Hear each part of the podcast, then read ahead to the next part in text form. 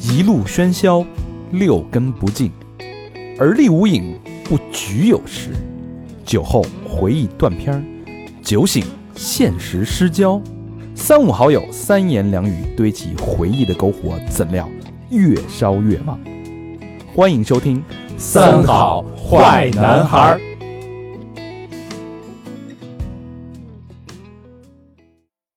欢迎收听新的一期《三好坏男孩》。本期节目是由互联网社交白酒稻醇独家冠名播出，探味峰值，纯粹一刻。我是你们的动物观察家大张，你们好吗，朋友们？朋友们，我是小明老师，我是和平，我是高璇，呃，一回生，二回熟啊。哎这个稻醇慢慢的变成咱们的老朋友啦。嗯，的老朋然友，后第一上期节目那个，也就二零一九年的时候也公布了啊，那个嗯稻醇已经在那个小米油品正式众筹开始发售了。对，啊大家这个反正发售，反正我看那个一共是两周嘛，嗯，啊，这这这这个二零二零年还有一周，一周时间，大家也可以去支持，群里边挺活跃的呃，哈，特别活跃，而且啊嗯那个上线当天啊嗯，就超额完成众筹任务，嘿，我操，第二天可以我我看第二天就已经破了两百万，就是这可个以，金额，东西好吗？东西确实不错，而且毕嗯竟有小米的这个背书嘛，哎，嗯，呃，大家可以通过小米有品 APP 里的众筹栏目进行购买啊，嗯或者微信搜索小程序“小米有品”，然后也是在那个众筹栏目进行购买。哎，呃，道纯提倡的这个探味峰值纯粹一刻呀，嗯，我觉得跟咱们这个三好人生就有异曲同工之妙。哎，哎，他所谓这个纯粹一刻呢，就是把日常的每一刻活成不平凡、不平常的重要时刻。精彩嘛，但你像咱们三好人生的嘉宾，包括今天的这个厉害的老师啊，哎，人家这个确实是不凡的人生，他已经把人生活成的不平凡。如果说普通人我们活的是所谓这种高光时刻，嗯，那咱们这个这期的老师一直都是高光的人生，一直处于高光时刻，一，直高光， 嗯，就是高光一路啊啊！所以这个呢，跟道纯他所诠释的纯粹一刻，呃，特别的契合，不谋而不谋而合啊。嗯嗯所以也特别感谢道纯对三好的赞助和支持。嗯，哎，然后在不同的人生的高光时刻当中，不同的三好人生的系列栏目当中，嗯，去诠释人生价值的这种深度和嗯，广度，以及它的纯粹。哎，好，那让我们和道纯一起在这期节目当中嗯持续共振。那有请今天的嘉宾，江湖人称“鸟人”赵怀东赵老师。哎，大家好，大家好， 呃，为什么要请赵老师呢？为什么要叫鸟人呢？嗯啊我们待会儿慢慢聊啊。反哎正跟《水浒》里边那鸟人不一样，啊哪里来的鸟人？ 对吧？跟那也不一样。哎我这我这我这有儿化音，我这个 鸟人儿鸟啊，我以为是 鸟人，儿化哎音儿放化音在后边后面了。的啊为什么为什么牛儿化音得在后边啊？放前面确实别 扭啊， 放啊前面不是又归了《水浒》那档？哦对呀，啊，那要是放在这个南显得可方，爱一点。南方有口音的朋友叫了人儿， 东北叫鸟音，嗯呃，赵老师是那个动物保护专家，嗯嗯，呃，北京北京人， 嗯，就是也又是一个很奇怪的北京人啊， 就是我们都是都觉得北京人一般都是出不去，但是发嗯现身边出去的北京人还真不少，哎呃，连着录了好几个北京的， 全出去了。啊，出去就回不来了。还真是，啊嗯从事职业还真了不了不得啊！呃，就是保护野生动物，呃，嗯野生动物这个在生命禁区保护野生动物，呃，最开最最近这个八年的到在在西藏待了八年，嗯，呃，在那个那个地儿叫羌塘，是西藏的一个无人区，待会儿咱们再说啊，咱们先先说到那个，先聊聊这个这干出这个事儿的这个老师的背景，好吧？嗯呃，赵老师北京人，北京人在东北上了大学，是是是是，在哈尔滨上的东北林业大学，林业大学，嗯东北林林业业大学啊，学的就是鸟，呃，没没没没没有，就是学的还是野生动物保护与利利用这个一个呃一个专业。嗯啊，这是就是在当时是全国是不是就就只有挺冷门的吧？呃，冷门专业，当时就挑的冷门报的。当时这个全国只有只有东北林大有这个专业，全国唯一的专业，就、哦就就招三十个人，啊分儿高嘛，分儿不高， 分儿也不高，也主要是 没人学，男女比例呢？男女比例还行，还行，还行。 还行啊还行二九比一。不不不不，现在你我们那时候是差不多是二比一，二比一。啊但是现在已经发生了逆转，哦在这个越来现在这个不是这个女生越来越厉害了吗？男生男生真的是越来越面了。现在学我们这专业的女生占一大半儿，哎呦，啊现在全是女鸟人儿，哎，赶上语言专业了啊，赶上女女鸟人儿啊，嗯这专业浪漫呀，女生喜欢一些，男生现在越来越现实了。哎，你们啊打人想你跟你都野出去了，怎么买车买房啊？没地儿待呀，对吧？还真是啊，啊，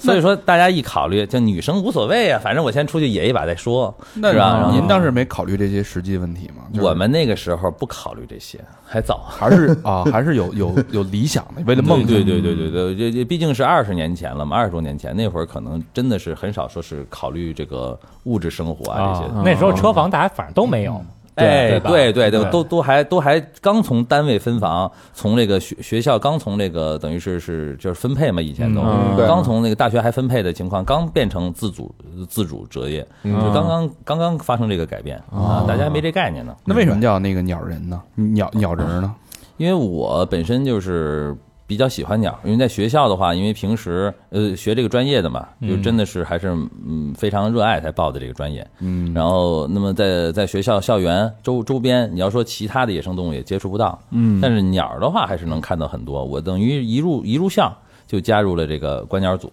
嗯哦就是等于是每天别人上早操，我去看鸟。哦，嗯那这样下来的，所以就产生了深深厚的感情，就是就是自己后面还做了一个这个一个鸟类社团，叫鸟人军。 嘿，啊鸟人啊军，嗯啊现在全军覆灭了吗？ 嗯呃，还还有还有余党，还有一个还 有余党，哎我们这儿也有一鸟 人，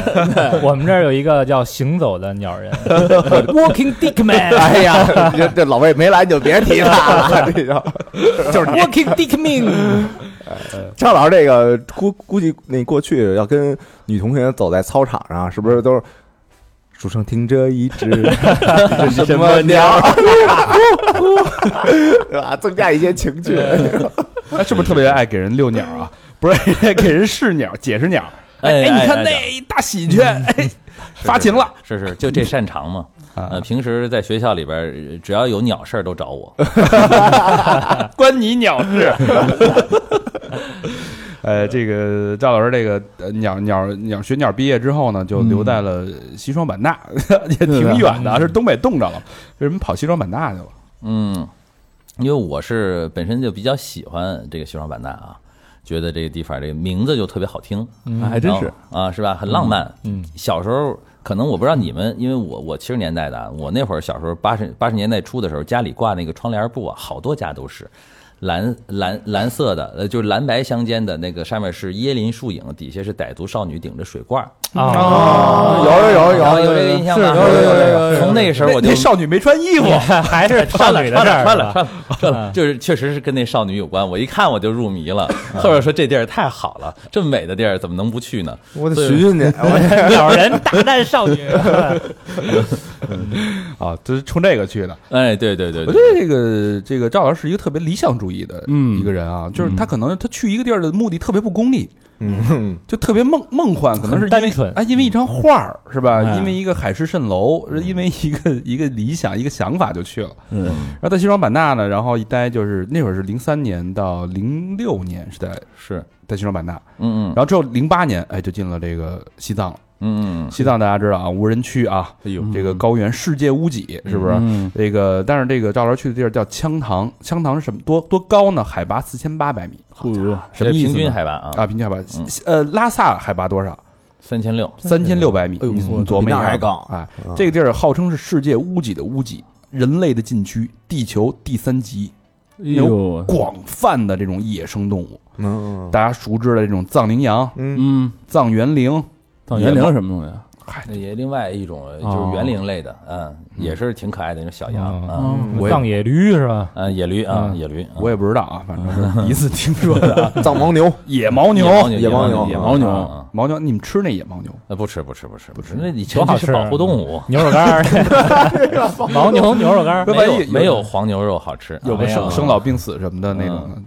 不能那个浪费资源嘛。嗯，不不不不不不吃，说死的谁吃？死了留给那个什么物臼啊之类的吃呗。啊藏物教哎啊！高山物教高山物臼啊啊，雪豹、哎呦喂，花里胡哨的黑啊，颈鹤，黑黑影鹤哎，所以这事儿是一个野生物种特别丰富的一个地方，是吧？嗯，对，它算是咱们那个国内啊，野生动物的数大型的野生动物数量最最集中最多的一个区域哦啊。嗯，所以在那边主要的工作的目的是什么呢？嗯，就是我们就是以羌塘的这个生物多样性保护啊，以这个几个像藏藏羚羊、野牦牛、藏野驴这样的旗舰物种为为主线，呃进行整个区域的生物多样性保护。然后呢，那么就顺便说一下这个意义呗。嗯，他们那这个区域大家想啊，它是这个青青藏高原，就是我们亚欧大陆的 最高阶，嗯，相当于是亚欧大陆的水塔。水塔这么一个性质，咱们的三江源什么各嗯对对种对河流对都从那儿对从高至低嘛。嗯，然后那个羌塘呢，又是这个最高阶里边的最高阶哎呦，哎呦，啊，你可可以想象它对整个亚欧气候呃亚欧大陆的这个气候，以及说是整个自然环境的影响。有多么重大？重嗯中那么重中之重。那么这个地方如果生态环境出现了任何的危机，那么将影响整个亚洲，甚至整个世界。底下就一团乱了，就哎，对对对对，所以说我们在这个地方是表面上啊也是啊是拿这些这个明星物种、旗舰物种啊，呃来讲是吧、保护它们。更更重要的是保护这块整个区域的生态系统的稳定，嗯啊，对吧？这也就是它的这个我们就是叫生物多样性保护项目，要让它这块的这个生态系统相对来说处于一个稳定状态，不要遭受太大的破坏，不要发生太大的变化。导致我们没法适应啊，大概是这样一个意思吧。听见了吗？在世界屋脊的屋脊，保护屋脊的脊梁。嗯，你这么一解释，啊，就更不明白了，这是很重要的一个地方啊，很重要。重中之重啊。但是这个地儿大家听着特文艺吧，就是对又是一个理想主义者的一个一个自我的一个选择。听着挺浪漫的，那地儿在啊在这个世界屋脊和枪堂哎是吧？枪枪堂啊上了膛，打个 羊的，它这它这北方的，对它这个藏语是音译的啊啊啊音译的。它实际上它这个啥如果意思是意译过来的话，就是北方的空地，就是一大片儿空地嘛哦啊，就啥也没有，就是荒无人烟的那种感觉啊。直对白对对说的直白，嗯说的比较直无白人区嘛啊，因为因为以前这个就是就是藏族人放牧啊，它是定居点儿是不建在海拔四千八以上的。哦，上去放牧去，合着是这偶尔上去放牧去，因为那个地方它不不宜人居住，就是人的这个就是身体啊，它适应不了那么高的高原。即使是藏族人长期在高原生活，你让他在四千八去住去，住上住上个十年八年，他也得病，他也一样心脑血管疾疾病一大堆啊，他是这样藏民都受不了的地儿，啊，琢磨去吧。嗯这个赵老师一待在鸟八年鸟人在上面飞翔了八年，哎，不不，也不也不也不是天天都在那儿 啊，我们那也得回拉萨办公的啊，这出野外都在那儿啊。啊要是我们天天在那儿，人就 活不到现在了，我估 计都够呛了。 一般野外 在一年这有很可能是赵老师最后一次接受访问。啊一年有半年在野外吗？嗯，一百一百多天吧，多的时候。那我也们半哎年是啊，那也可以。三分之一了得。那算算现在过去多少年？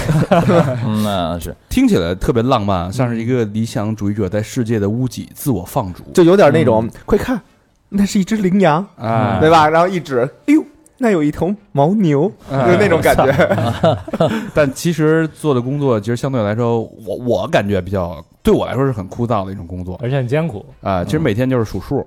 然后协就跟居委会大妈似的协调邻里纠纷，但这个邻里是那个藏牧民跟动物之间的这个关系。。嗯他们他们有一个专业的术语叫野生动物肇事矛盾会啊，啊，就是有人野生动物出事儿了，这不黑熊给你们家那个窗户砸了，哎呦，对吧？给你们家小孩叼 走了，你说是黑熊怪是吧？ 满头袈裟的，对，这都属于这个野生动物肇事矛 盾啊嗯。就主要是解决这个人跟动物之间的关系，然后别别别谁也偏了谁，是啊吧？嗯你把这个动物你快弄弄没了，那也不行，你伤害到咱老百姓那更不行了，是吧？嗯一碗水端平，是是是是能这么理解吗？呃，怎么说呢？因为它这个 就是因为现在这羌塘的这个南部区域啊，就是呃，毕竟还是有很多的这个放牧的这个当地的牧民，嗯，而且随着这个咱们这个牧民的这个收入增加呀，这个这个卫生条件、医疗条件变好了之后，其实人口增长也蛮快。嗯然后现在其实也为了鼓励大家发展经济嘛，其实它的牧区在呃逐渐扩大。刚才我不是说四千八以上没有定居点嘛？嗯，那么现在连四千八以上都有县城了。哟，哦哎呦，我去，那所以说，人类的这个领域在不断的扩张，嗯，那么实际上就侵占了很多这个动物的领域野哎，野生动物原来原来的领地，嗯，那么这个之间的矛盾就产生了。所以说，我们去呢，就是这个只是工作的一部分啊，就是嗯就是要缓解人和动物之间的这个冲突。嗯那哦您这当时是是政府把请会帮忙，还是什么 NGO 组织，还是是是是什么其他的嗯，项目？啊呃，当时是在一个那个就是呃国际 NGO 了，嗯然后就是也是和当地的这个呃自治区的这个这个当地有一个那个是那个羌塘国家级自然保护区和保护区合作来做这个项目项目，因为对于他们来说，他们想要保护好一个地方，嗯，也是存在诸多的困难，就是尤尤其尤其是解决这个人的问题，因为你那地方还有牧民嘛，你你不能说是为了保护不让牧民生活，也不能说是为了让牧民放牧不让野生动物的栖让野生动物的栖地全部没有了，对吧？那么它两两者得兼顾，对吧？呃，那么那么那么他们其实也面临了很多困境。那么这个时候呢，其实像这个这种 NGO 呢，就可以呃介介入一起来呃一起来帮助来做这件事儿。同时呢，我们就可以做一些试点性的尝试。嗯啊，因为你政府部门它得就是。它要政绩嘛，你不能说是是是是乱乱呃自己去尝试各种试错，这个可能他做不了。那么我们可以去做这些尝试。哦那么有合适的解决方案，有好的保护方案，然后我们再再推推广给推广给政府。哎，那那是啊这先锋保护实验，嗯，嗯，谁就发类工似资？啊谁给你发工资呃，美国人，啊，美国人发工资， 好好好，都是有资助的，都是有这个嗯哎拿项目资助。 dollar 是吧？呃，这不是那嗯呃，反正得换算成人民币给我们才能用呢。听着 听着挺文艺的啊，其实有很多实际的困难。嗯比如说第一个问题，最大的问题是孤独，因为在那儿这个人烟稀少，对吧？你藏羚羊你没法跟他聊天，而且你得远远的看着，你不能离太近。嗯这几个人啊，就是一一起工作的时候啊。呃，这还真不是是一个人啊，啊，因为你 想哦一个人，你看这这进无人区有一个常识，通常情况下不能单车进，哦，这个车，因为你想那个可能进去之后，可能前后上百公里都没有人烟，甚至手机信号也没有。嗯如果你这车一旦抛锚了，你人就出都出不来了。嗯所以我们一般来说，正常情况下，呃，也就是工作人员三四个。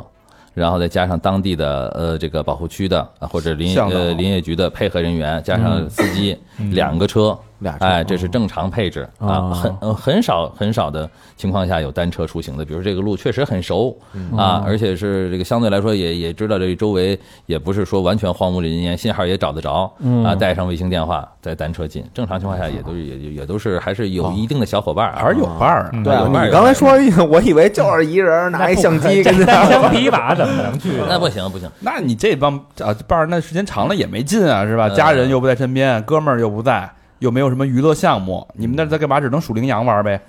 白数数睡着了，白 天白天数羚羊，晚上数星星。有酒吗？那边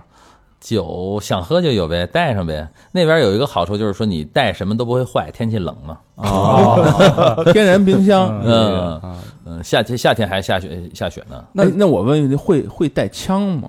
我们如果是我们不带枪，因为因为因为嗯虽然都是做保护的啊，但是我们有职能的区分，我们是属于是做这个野外科研这一块的。究哦啊，对，科人学家有家专门的执法的部门，就是森林公安他们带枪。如果是我们和森林公安一起出去，他们有枪啊啊，我们不带啊。那是说话说回来，那孤独吗？到底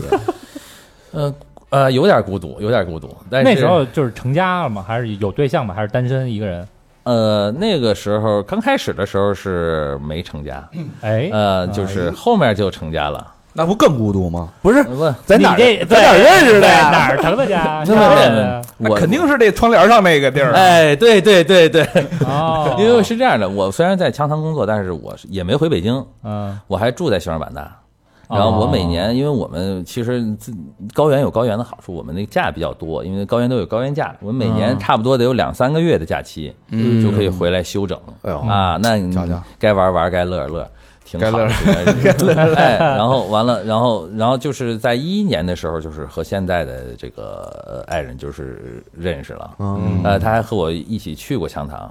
啊。就就去了一啊次对。是哎版纳是是的版纳的姑娘是吧？呃，云南姑娘在版纳读书的时候认识的哎，呦，嗯原来读书的时候就认识。嗯，她读书啊，是啊，说的就是人家的。 你肯定是去人学校里边给人讲鸟去了呗哎，老牛吃的早，对，在别瞎说 啊。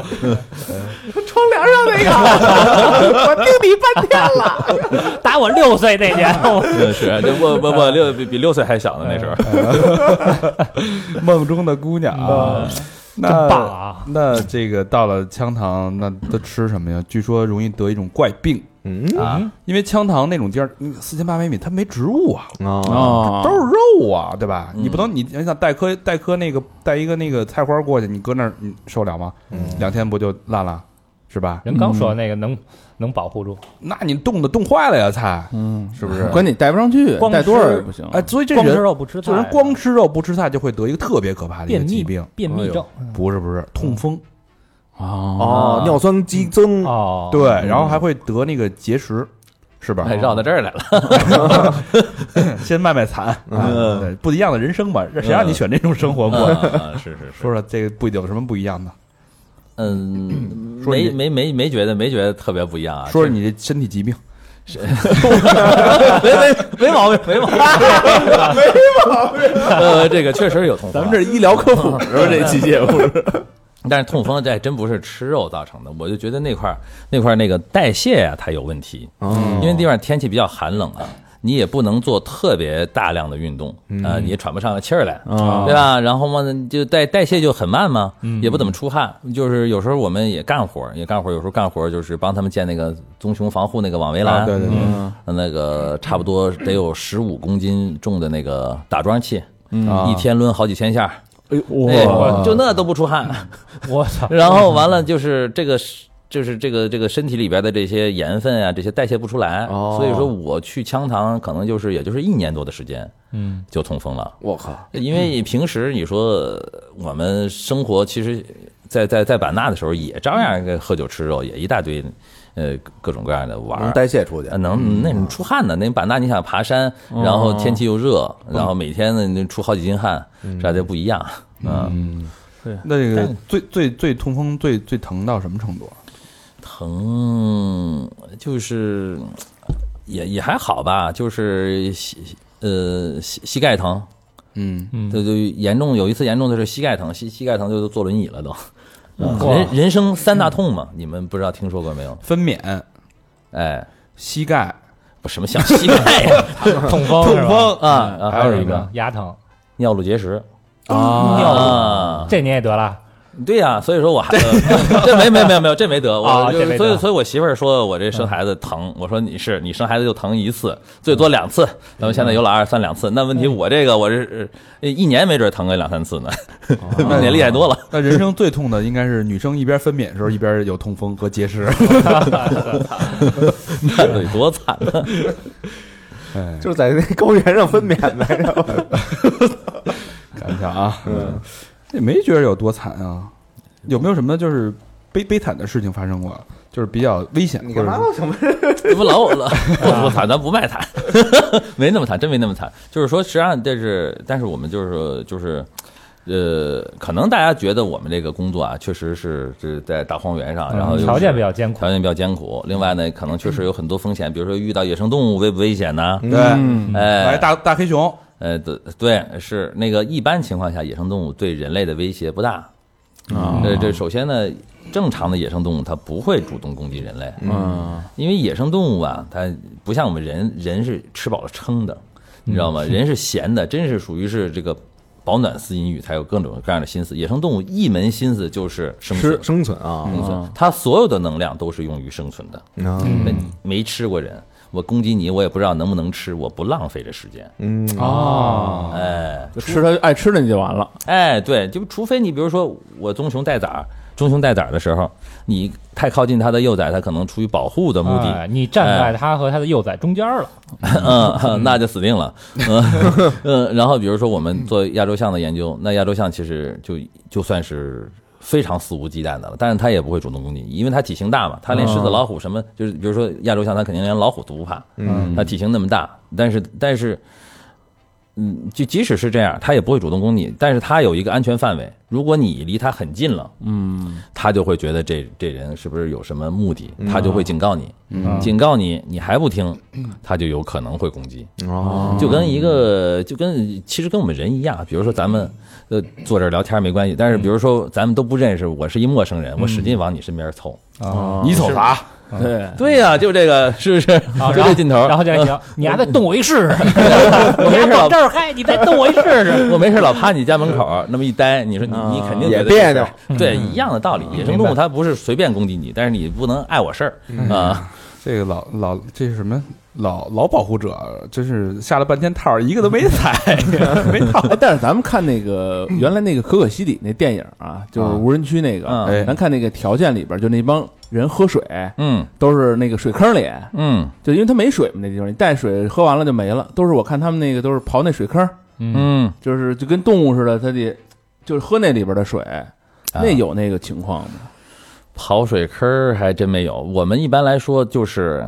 会尽量减少这种就是风险。其实我们真正出野外的时候啊，我们是事先做好充足的准备和规划的。先搬两箱去，带挺多装备的吧？呃也不是，就是呃知道河在哪儿。啊，哦，知道淡水在哪儿。但是冬天的话，你比如说我们就得采冰，采冰嗯回来烧，这是肯定的。哦然后得呃费半天劲。然后你比如说，那其实冬天挺挺挺挺挺难过的，就是比如说那个你开着卡车出去，如果还开柴油车，好家嗯伙，早上光发动那柴油车，我就先去把冰烧烧成水，然后再去给给那柴油车拿那热水把那柴油车给捂热了。好家伙，发一车就得两个小时，哎哦呦，啊，然后每天做饭你就得就着冰水在那儿做饭，我还挺爱做饭的。哎，那咱那边多长时间洗一澡啊？那洗澡就无所谓了，也不出汗，哦 回去再洗呗。有时候最最长的可能也二十多天不洗澡吧，二十多天，哎呦，也还行，也还行火。儿姐可厉害啊！回去再洗，我 也回版纳再洗，那可不就回版纳吗？就是说，反正我觉得， 反回正拉萨就是再回拉萨洗，啊，我觉得这个就是出野外的这个艰苦程度啊，其实是被大家就是呃夸大了。哦另外有一点就是，我们现代的很多的这个，包括年轻人啊，就是说他不太就适应能力太差。其实你说那些真能艰苦到把人苦死，或者是苦出什么毛病来吗？没有那么艰苦。但是就即使是这样的一个环境，很多人去了他是受不了的，他自己是承受不住。只是说我可能就是我们这这波人可能就算是内心强大吧，就觉得这地儿其实都无所谓，这点是这点苦算什么呀？可能对别人来说这已经呃都了不得了，要命了那种带过一些志太愿者苦去，了。去的 那哭天喊地的，恨不得三天就想回来，也有这样的人。三天可以了。我觉得我刚到那儿就扛不住了。大肠估计在家就给自己自行了断，我直接上就高反了。这个这个，其实我估计也跟现在这个技术发达，就我估计，比如说你搁五年前或者二十年前这种再早那当时在那儿的人，可能受点苦，真苦。现在有电话也有，带的东西多，车也好，没信号，嗯没信号，不是卫星电话吗？卫星电话你也也不能拿着发微信啊。局部区域，你知道吗？嗯嗯对对对对，你聊聊微信绝对是不太有戏、啊。对啊， 你下次再去提前的节目里边多下点我们，缓存点我们这节目。啊，到无人区是里边是是，对对对，我们之前那个录一嘉宾，他说他到无人区就靠我们节目活儿。哎呀，这个恶毒的媒体，像我们这样的挖半天坑没挖着啊！嗯这个这个，照着挖呗赵老师对这些东西看得云淡风轻，嗯这是啊你们所谓世俗人眼中的苦，对我来说都是一种情怀，就我的都是生活，都是一种非常美好的一种事。那你后来想不想版纳的老婆孩子？话锋一转，哎，家庭问题 啊，每年只能在西双版纳待三到四个月，嗯，你看看，就从小六岁就开始做梦娶到这么一好老婆，结果哎见不着，老婆去了一次就再也不去了。嗯，那是不能去了，后面就怀怀上了嘛。呃，那个，这个，这个，其实这个，我觉得我见我媳妇儿的时间很长，嗯，嗯，怎么讲？呃，因为我一大在概家够了是吧我一在家吧，我就天天从早到晚在家，天天嗯我就盯着她。哦你想，那咱们在北京上班，为什么不愿意在北京上班？就这嗯原因。我说是在媳妇身边啊，嗯我也就晚上回去那一个多小时，嗯哎，看那么一眼，一个多小时，哎，也就一个多小时吧。你算算，啊早上起来见不着面吧，基本上出去哦对赶紧上班去了，晚上回来七点多到家了，嗯九点多十点呃睡睡觉了，是不是？对哎，就这样了。 睡挺早， 哎， 睡挺早。对对，就是这意思吧。嗯 反正你你也不能光看他呀，对不对？但是我如果是，比如说我就这三四个月这一集中吧，嗯，哦反而是我每天我都陪着他。对不对？我在家给他做饭，照顾他什嗯么这那的，多多多好，生活还很有节奏。哎，在待一起时间长了，一个多月了，有点腻了，有点小矛盾，出去嗯了。嗯哎，待俩月，哎，又想念了，回来了，又热乎 了，可能每总是有这种，是不是？又被非常非常非常浪漫的工感作觉，挺挺好的呀， 这个那哎，还缺人吗？ 那你太太有没有问你说，嗯，哎，你怎么还不走？什么时候走啊？你还不走嗯，那个时候我就走了，是吧？一般到这个节骨眼上我就该走了。你刚要张嘴的时候，已经打包好了，站在门口啊！你不用说，我都懂。哎十一以前别回来。呃， 哎呦，这个这个，其实这个赵老师确实有很有自己的这哎个，，那孩子 呢？非得挖出点儿痛心的事儿。他总得有眼泪汪汪呃送你的时候吧？你没有见证他的成长啊，嗯嗯，见见证了 呀。嗯，呃呃，要要说这孩子啊，确实是这个愧疚不愧疚？嗯不愧 疚，真是不愧疚。嗯呃，确实也不也也不是特别愧疚啊，因为我因为从事这个工作啊，呃，就可以带他老出去玩儿去，东哎，去到自然界自大自然里边知道的比较多，哎，这个首先是一个优势，嗯，另外一个呢就是说现在确实是发达了，你想视频聊会儿天儿啊，啊什么通个电话呀、我觉得没没不像以前，真不像以前了，这些都能够解决，但是我觉得即使解决不了。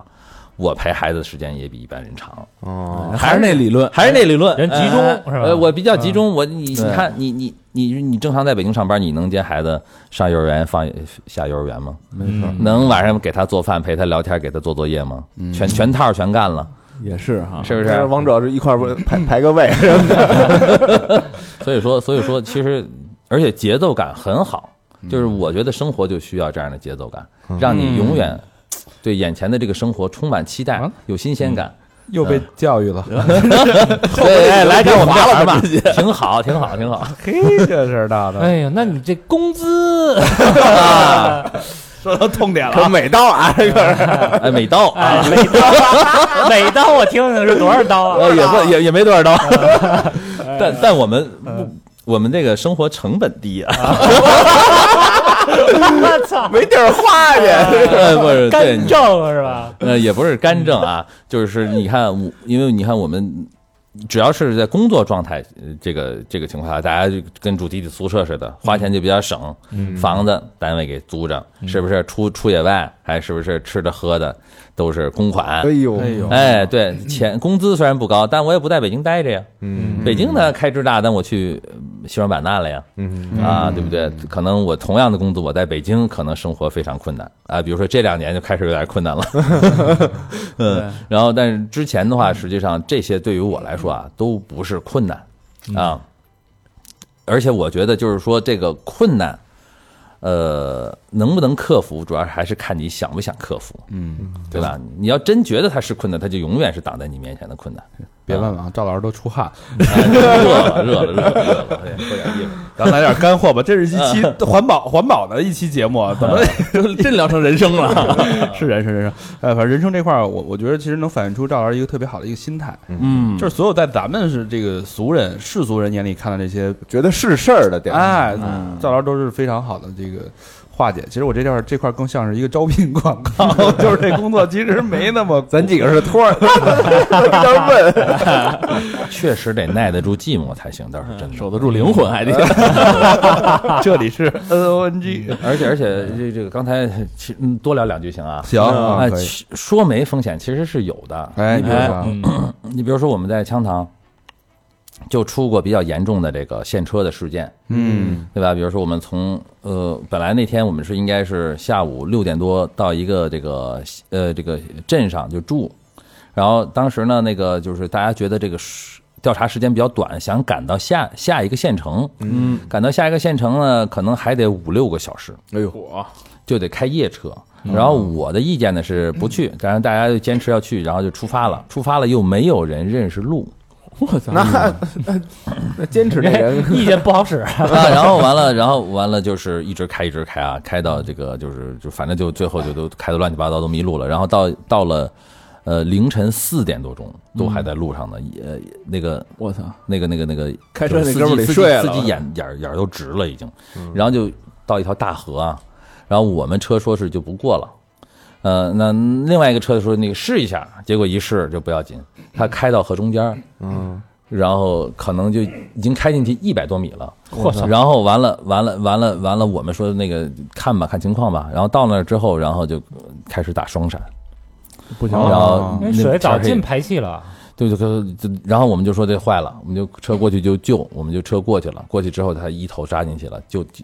当时过去了之后就只剩一车屁股在外面露着，我操整个车全泡进去了。然后那么那个车的人就全都下来了，全都水泡水了，嗯然后我们这车就赶紧把他拽住，对，但是你已经拉不出来了。你看我们这车和和他两个都是那个就是越野车嘛，嗯，他已经完全陷进去了。嗯你这越野车不不可能把它拽下来，呃使劲拽的话，我们那车打轮也会陷，那个地是软的嘛，哦，只能把它拽住，不拽住这车就没了，哦嗯就原来直接人会一被块儿河的水啊就被就被就就就被河水冲走了，人是都出来了，嗯人就得趟着河水出来。那个晚上下着雨夹雪，我操，然后所有的所有的衣服，所有他们那车，我们这车也都全泡水了，然后他们那车也全泡水了，也没什么正经衣服穿，就穿着这这个就是可能比咱们现在北京跟北京冬天差不多吧，嗯，啊，这比那还得薄点儿，然后穿着这个就趟着水，穿泡的就是浑身湿透，然后就走出来，那块儿没有信号，我嗯操，然后完了我们又不清楚。周围到底有什么？有没有人家？然后就就查地图，查 GPS，上面是周围好像是离着七八公里吧，有一个村子，嗯，就说那就奔着那个村子走吧。凌晨三四，凌晨四点多五点，一直奔着那个村子走，没敢停。当时是冻的，反正我是嘴唇发紫，是步行哦是吗？不行啊，要不然你你那车那拖着那车呢？啊那车就停在那儿了呀。对你一撒手，那车没嗯啊哎，了对。对呀、我们那车都完全不能动了。然后所有的人就步行走了呃一个多小时吧，就是玩命走，也不敢停。你想在海拔那那个地方，差不多海拔四四千七、四千八的样子，我操！你就那么一直走，大半夜的，什么也没吃，熬了一宿。你想想，冻的贼，冻的都快死最后了，真的找是着当人时家了，反正找着人家去到那儿，幸亏是那个村子还有人哦，没人就够呛了，因为你连口热水就都喝不上了。你再往远处走，再走到下一个村子，你的体力还撑不撑得住？我当时弃车了你汽车，你汽不汽车 也也没办法了。哎，那啊啊！你们那车也出不来了，等于我们那车已经那拽着拽着他，想着是这有是把村子那车弃了呀，把前面那车弃哎呀了吧。那还是想着还有器材设备都在里边呢，对不对？而且一辆车好几十万，你说弃就弃，损失太大了。然后完了，然后就是，然后实咱可能那如果是走，比如说走到那个村子。呃，是不是没有人？我们还有别的招儿啊？那个那个，我们就没多想了，反正走那挺挺好，有人喝口热水，总算缓过劲儿来了。然后后面费了一大堆劲，才把那车再给捞出来。哦，啊，实际上还是有很多这样的风险，但是在我们来看啊，哎都其实是人生的这个哎这个厚经历嗯度，不都是经历啊？一种经历。有没有有没有见过一些奇怪的东西、灵异的东西？没什么灵异的，我还专门去跑去见也没见着呢。啊，专专门跑哪儿见？嗯，呃，比如说以前我们去湖南做调查的时候，那个那个挺挺挺野的，我们要爬四五天的山，背着所有的装备。嗯我操，湖南北部的山，你们可能知道张家界，就是类似于那么陡峭的山，我们要爬四五天，背着二十多公斤的装备那么爬。然后完了，当时人还很少，就我和当地的一个向导，还有一个那个保护站的工作人员，仨人儿就开始翻山越岭。然后那个地方有一个保护站，废弃的保护站，为什么废弃呢？就说那儿闹鬼，什么晚上有女鬼哭什么的。然后完了，我说那咱去那儿野营吧，那是因为在那个废弃保护站，它地地基比较平嘛，你搭帐篷挺舒服的。我说还去那儿晚上，万一有女鬼，还挺漂亮，挺好说。我得了 吧？然后就去了，去了，结果也睡得特别 香，地挺平的。嗯人可能晚上出来了，你你看你睡的就他妈睡过去了，没没叫 醒。对，哎是是是是，我还跟他们说，要不然你们别去了，就我一人儿。他们是 那那那那那鬼说，那他们说那鬼一个人的时候他容易出来，人多了他不出来。所以说你他们结果，但是他们他们就是怕不安全嘛，对吧？因为还有野生动物，还有别的呢。所以嗯是一般这女鬼都喜欢找那个书生，那智慧仔那种， 是吧？我我们也算是搞科研的嘛。啊，也算是，人家也是大学毕业生呢。 不是，他高高轩说你呢，就是智慧仔吧？野仔我是。嗯，行了，这个本来是想聊聊野生动物了啊，半天光聊光给这个赵老师挖坑也没跳进去，那咱们直接进到这个野生动物这一块儿吧。啊，呃，说说大家感兴趣的，嗯藏羚羊，呃，嗯据说这个藏羚羊这个受到这个猎杀，是因为它身上有一种特别这个值钱的一种东西，叫藏羚羊绒。嗯嗯，是羊绒那羊绒这个羊绒可不是一般的羊绒，赵老师给我们这个普及一下藏羚羊为什么这个受到国际世界的追捧。哦，在这个这个藏羚羊绒啊，是目前反正我们已知的所有的这个羊绒里边儿最细最软的一种绒。哦，嗯，咱们都知道，平时咱们穿的羊绒，对是吧？羊绒衫羊本身绒挺和贵的，嗯羊绒就很挺贵的，羊绒和和羊毛有很大区别，羊绒只是它身体里边的一小层的那种嗯绒，而不是说全身长那大羊毛。嗯，这个绒，然后这个藏羚羊绒呢，又比普通的羊绒要柔软和细很多，它比它比就是我们人类饲养的这种绵羊绒最细的绵羊绒还要细三分之一左右。啊，哦然后它怎么说？它这个软的，它一般还是用来做这个披肩的。嗯大的那女士方块那披肩，嗯，能从一个女士金戒指当中穿过来拉出来，就特别柔软啊，整个一特别披肩能薄啊哦，整个嗯就是你你能你拉不出来，就说明你是那买假货了哦啊，嗯你是狗绒，你知道吗？啊嗯，就是所所以说这个就是非常值值钱嘛，这大概号称多少？号称钱？多少钱一条？这披肩的话，差不多一条就是呃五千刀左右，我操，不便宜三啊，三万五，那一只羊大概能出几个呀？披肩？一只一只藏羚羊能出几几只披肩？呃，一个一只藏羚羊的藏羚羊绒，不对，三三到五只藏羚羊的羊绒才能制成一条披肩。我靠，这个羊绒它是可以再生的吗？就比如说我养一只藏羚羊，然后把它毛儿羊绒剃了，过呃过几个月又长出来了。呃，因为这个藏羚羊无法到目前为止还无法人工饲养，所哦以都是在野外获取的。你得跑啊，嗯那我比如说我我就是这我个逮着大，它给剃了。对呀，剃了我再放了它呗。你为什么逮不着啊？不，你逮着它的成本比杀掉它的成本要高得多。哦，人家核算这成它本，跑得快是吧？它跑的，它是它藏羚羊是整个高原跑得最快的动物，呃时速你们猜猜多少公里？时速八十五十，九十六，七十公里。哇，相当快了吧？这已经是相当快了相当快了。嗯在高原上面，你想想那块儿那个氧气含量才百分之五十，才是咱们平原上的七十公里，啊。它得下来，它得飞。 对，然后完了，就这样一个动物，它实际上在野外，你拿枪突突，或者说你集体围猎，是最快速的方式。哦对吧？然后你要抓起来取容，你你它不得正本吗？你怎么捆它？你得麻醉它吧？麻醉成本多高啊，哦，对吧？然后所以说，所以说，当时啊，当然这是很很久以前的事儿了啊，这是上，这是呃，就是上个世纪八九十年代，嗯，尤其是八十年代那会儿，就是比较猖獗啊，盗猎呃盗猎藏羚羊盗猎比较猖獗，打得非常非常厉害。嗯最开始的藏羚羊种群数量是在一百万只，嗯我操那么多呢，嗯，一百万只啊，嗯，确实是挺多的。然后打到九十年代中期的时候，就是呃，只剩了不到十万只。啊，这等于少了十灭绝了十啊分嗯之哦九，，那那那那那等于这个价格是九十年代就能卖五千刀。那对，因为它就值这么多钱。哦这个东西那你想那会儿天哪五千刀，我操，那现在涨了，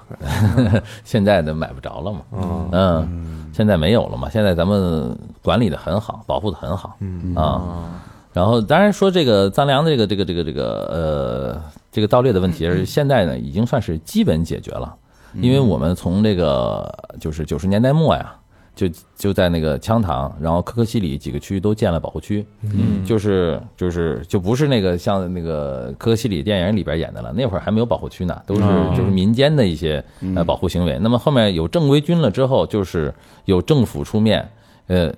建立这个保护管理部门啊，那么的话就是对这个区的管理和保护的力度非常大。嗯那么每年也这每年都组织这种反盗猎的巡护，然后设路卡各个方面的宣传，是吧？然后实际上从九十年代末期开始到现在，藏羚羊的这个种群又在逐渐恢复的一个过程当中了。嗯现在大概嗯多有了有多少只了？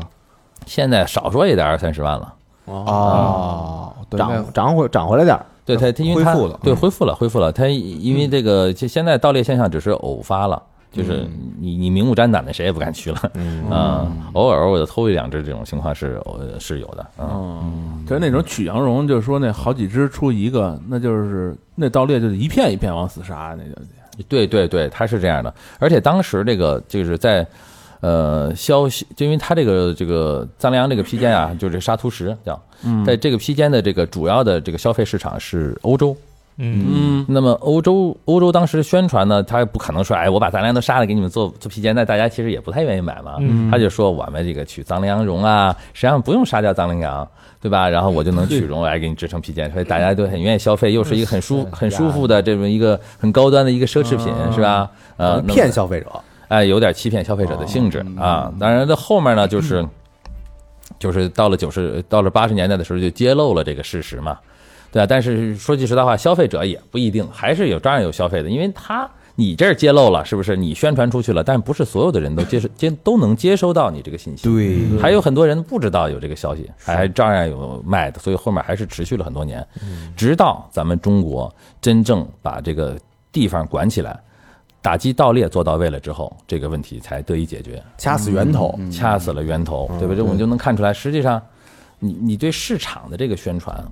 因为市场面太大了，你说我说了一句话，哎，我宣传了这正面的，就是大家不要买这藏羚羊披肩，是，但是你不能怨那些消费者，因为他有可能不知道你说了这句话了，不知道是这么回事儿，他可能还听信那个虚假的消息呢，嗯嗯对吧？但是你要抓源头，就那么一小块地儿，就那么一些，呃，就那么几个路口，你只要卡死了，这个问题就更好解决。所以说，这个你看藏羚羊的保护，实际上。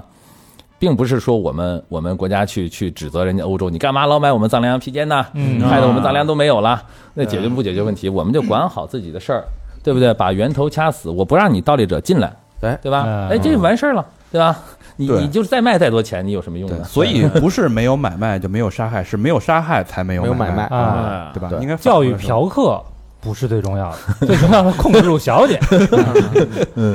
那你的意思就是别抓嫖客呗？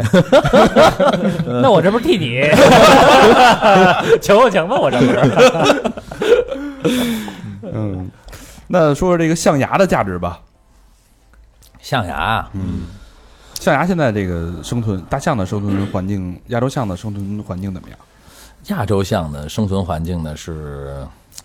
亚洲象的生存环境还真不是象牙的事儿。有有嗯，嗯，亚洲象的生存环境更主要的是这个栖息地的事儿。哦你想， 在广袤的非洲大草原，啊，一望无际，没什么人，对不对？大象呢肆无忌惮，但是在亚洲，你想它分布在哪儿？云南西双版纳哎，西双版纳这是在中国，对不对？要不然中南半岛啊，那个泰国，尼泊尔，呃，尼尼泊尔都少，呃，印度，你想想这些地方都是人口密集区，嗯啊是还是真是，是自然资源就这么一点儿，大象那么大体型，它需要大范围的栖息地。嗯嗯，人这么密集也需要大量的土地来生存。嗯，那么其实人和这个大象的之间的这种栖息地的这种竞争啊，实际上是主要威胁亚洲象的这个呃因素。哦哦啊，它和非洲的情况还不太一样。非洲的非洲象呢，反而是受盗猎威胁比较大。嗯啊，所以你看那新闻里边老说什么大象踩死人啦、摔死人，嗯这都是在亚洲，嗯非洲很少出现这种事，儿，是嗯嗯，是吧？所以这个亚洲的象呢，这个生存其实是跟人之间的矛盾因的。为亚洲亚洲像那个象牙好像也短，啊、也短啊，而但是但是这因为亚洲象现在濒危程度更高一些嘛，就是因为现现在是这今年是调整了啊，就是说这个非洲象的象牙也全面禁止贸易了，至少从中国这边是全面禁止贸易了。对但是以前的话，这个那个就是有个那个叫是国际野生动物野生动植物贸易公约，嗯有这么一个东西，就是一个国际性的公约。然后这里边它有几个附录，嗯呃是有有附录一和附录二。附录一里边的物种是绝对禁止贸易的，嗯，那么附录二里边的物种就是限制贸易。以前的时候，那个就是这个亚洲象一直都是附录一里边的，哦，嗯也就是说绝对禁止贸易的。那么非洲象是附录二嗯，啊啊，这不一样，因为非洲象数种群数量大嘛，早先有很多库存啊，啊，它也不也让人把就是说钱这挣够了得，呃哎，对对对，就就就这这意思吧，反正就是嗯有一说定的量，啊，有一定的量，它是这几年国际舆论的问题，另外一个确实非洲象盗猎也越来越猖獗了嘛，所以嗯说就是咱们这个至少从咱们国家这个角度，我们就禁止全面在国内禁全面禁止这个象牙贸易了明白。啊哎，。那要按您这么说，这个亚洲象它跟人的这个冲突已经不可调和，你怎么保护啊？对呀、呃，矛盾总是有的嘛，嗯，就像我们邻里之间、朋友之间，谁没点矛盾呢？嗯但是你说有矛盾，就就就就这日子就过不下去了，这俩就不能相处了吗？一样的道理，我认为人和野生动物之间这矛盾是必然的。我们首先不能说是我们就是回避这个问题，对吧？就是我们不正视这个矛盾，我们肯定要有矛盾，但是怎么来去调和这件事儿，是吧？还是还是有一定的方法能够缓解矛盾的，不是完全没辙。还是居委会，哦居委会那点事 儿呗。那那怎么就把这事儿给缓解了？聊呃 对了，聊聊。这个挺难的，啊，这挺难的。你想你，你你居委会那工作也不好干，这是一个一个复杂而且深入，嗯需要漫长时间去解决的一个问题。就这么打比方吧，就比如说我们在在这个版纳啊，就是以前就是呃，就是解放之前，我们这刀耕火种的很多的少数民族是刀耕火种在山上生活的人。嗯，那么他们在山上种地呢，它有一个方式，呃，它是种一块地。种两年之后，这个地因为它也没不会施肥什么的嘛，种两年这个地就不行了，肥力就不够了，它就得重新开一块荒。啊那以前我们分地分山地的时候是，呃，如果比如说我想让你分你一亩耕地，我会分你七亩。嗯，为什么？你那轮着种去，是吧哎，对哦，一亩作为耕地，剩下的六亩是轮歇地。哦，哎，你得这么种下来。那么以前人们是照这个规律种地的时候呢，实际上他们在山上种地的时候呢，实际上他就是种一块地，这块地就撂荒了。嗯撂荒了之后，它种完了之后，就好多撂荒地。这些撂荒地呢，就草长得很旺盛，它不是它不像森林啊，森林好多大树底下没什么植被嘛。嗯，那这时候亚洲象反而哎。就是生活挺幸福的，因为人类都帮我开了荒了，嗯，对不对？长了很多草啊，我就吃就行了。哎，亚洲象呢，这其实和人类的关系就还算挺和谐的，嗯，哦，呃，有一点儿这个就是和人类共生的共感生的觉这种感觉，嗯哎，所以你说你完全解决不了这些矛盾嘛，也不也不见得，对吧？我们现在是不是也可以想一些办法，增加一些亚洲象的食物源，改变一下我们现有的呃这个呃这个生态环境啊，对吧？的的构成，比如说我们是是不是适当的呃开一些林窗啊，增加一些他们呃可以食用的这种原生的这个亚洲象的食物啊，对吧？这都是这都可能是一些解决方式了，嗯。你看这居委会不光得有耐心，还有得知识有这个知识，嗯，有科学技术啊。嗯对，啊，说完了，这这一直在调节矛盾啊。但是在那个羌塘最大的矛盾好像是这个棕熊跟这个当地牧民之间的矛盾是吧？嗯，棕熊和当地牧民的矛盾算是非常激化的一个矛盾对，嗯啊。这个因为那个，因为因为因为我就说了嘛，因为现在牧民上去了。 往往嗯海拔高了嗯哎，还有扩散了，扩散了之后，其实 你看以前为什么棕熊吃羊，或者是这个狼吃羊啊什么的，这个老百姓不太在意呢，吃的少，嗯但而且羊是地主家的，吃就吃 了呗。 啊现在这是地自己家的，那吃的心疼了，是不是？而且是，而且而且他们逐渐从这个就是低海拔往高海拔走了。你比如像棕熊，就是典型的例子。棕熊实际上是住在山上的，它得有对这个山洞住，嗯所以特别开阔的，因为你高原啊，它其实跟平原一样，也是一望无际大平原那种感觉。你特别开阔平整的地方，其实没有什么棕熊。哦，嗯你靠近山，相对海拔高一点的区域，棕熊就多一些。嗯，那么你人一扩散了，那些原来没人的地方，现在也有人了。嗯，那么和棕熊之间的矛盾就多了。哦，所以说呢，这个矛盾呢，呃，它这个棕熊一来啊，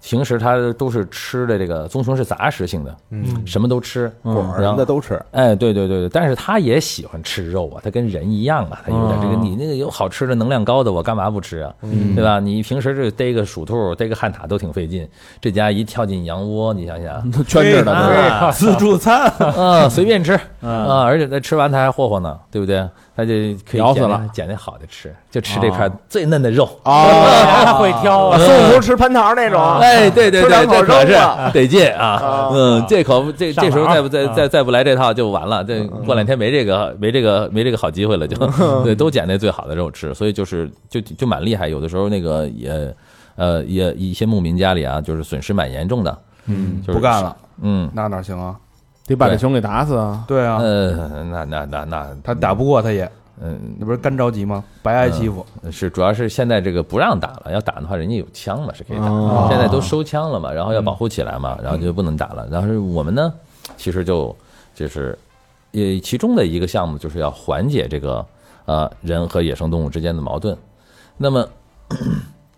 从野生动物的角呃从人的角度是不不愿意让让这个棕过熊来啊哎吃羊，对不对？实际上这个时候我们这些动物保护工作者和老百姓是有共同利益的。嗯啊比如说呢，比如说啊，我们也不愿意让棕熊吃羊，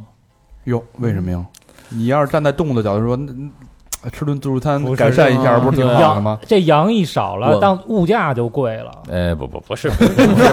狭隘啊，狭隘了这个。 以以以前是棕熊少的地方旱獭多，棕熊多的地方旱獭少。旱獭是哦现在是旱旱獭獭是什么是一种那个啮齿动物，我们就是那个哦，水。那獭、个旱獭，呃，这就是相对旱的獭，旱獭，旱獭，那个就是土拨鼠哦，啊，就是也也叫土拨鼠，就是嗯现在是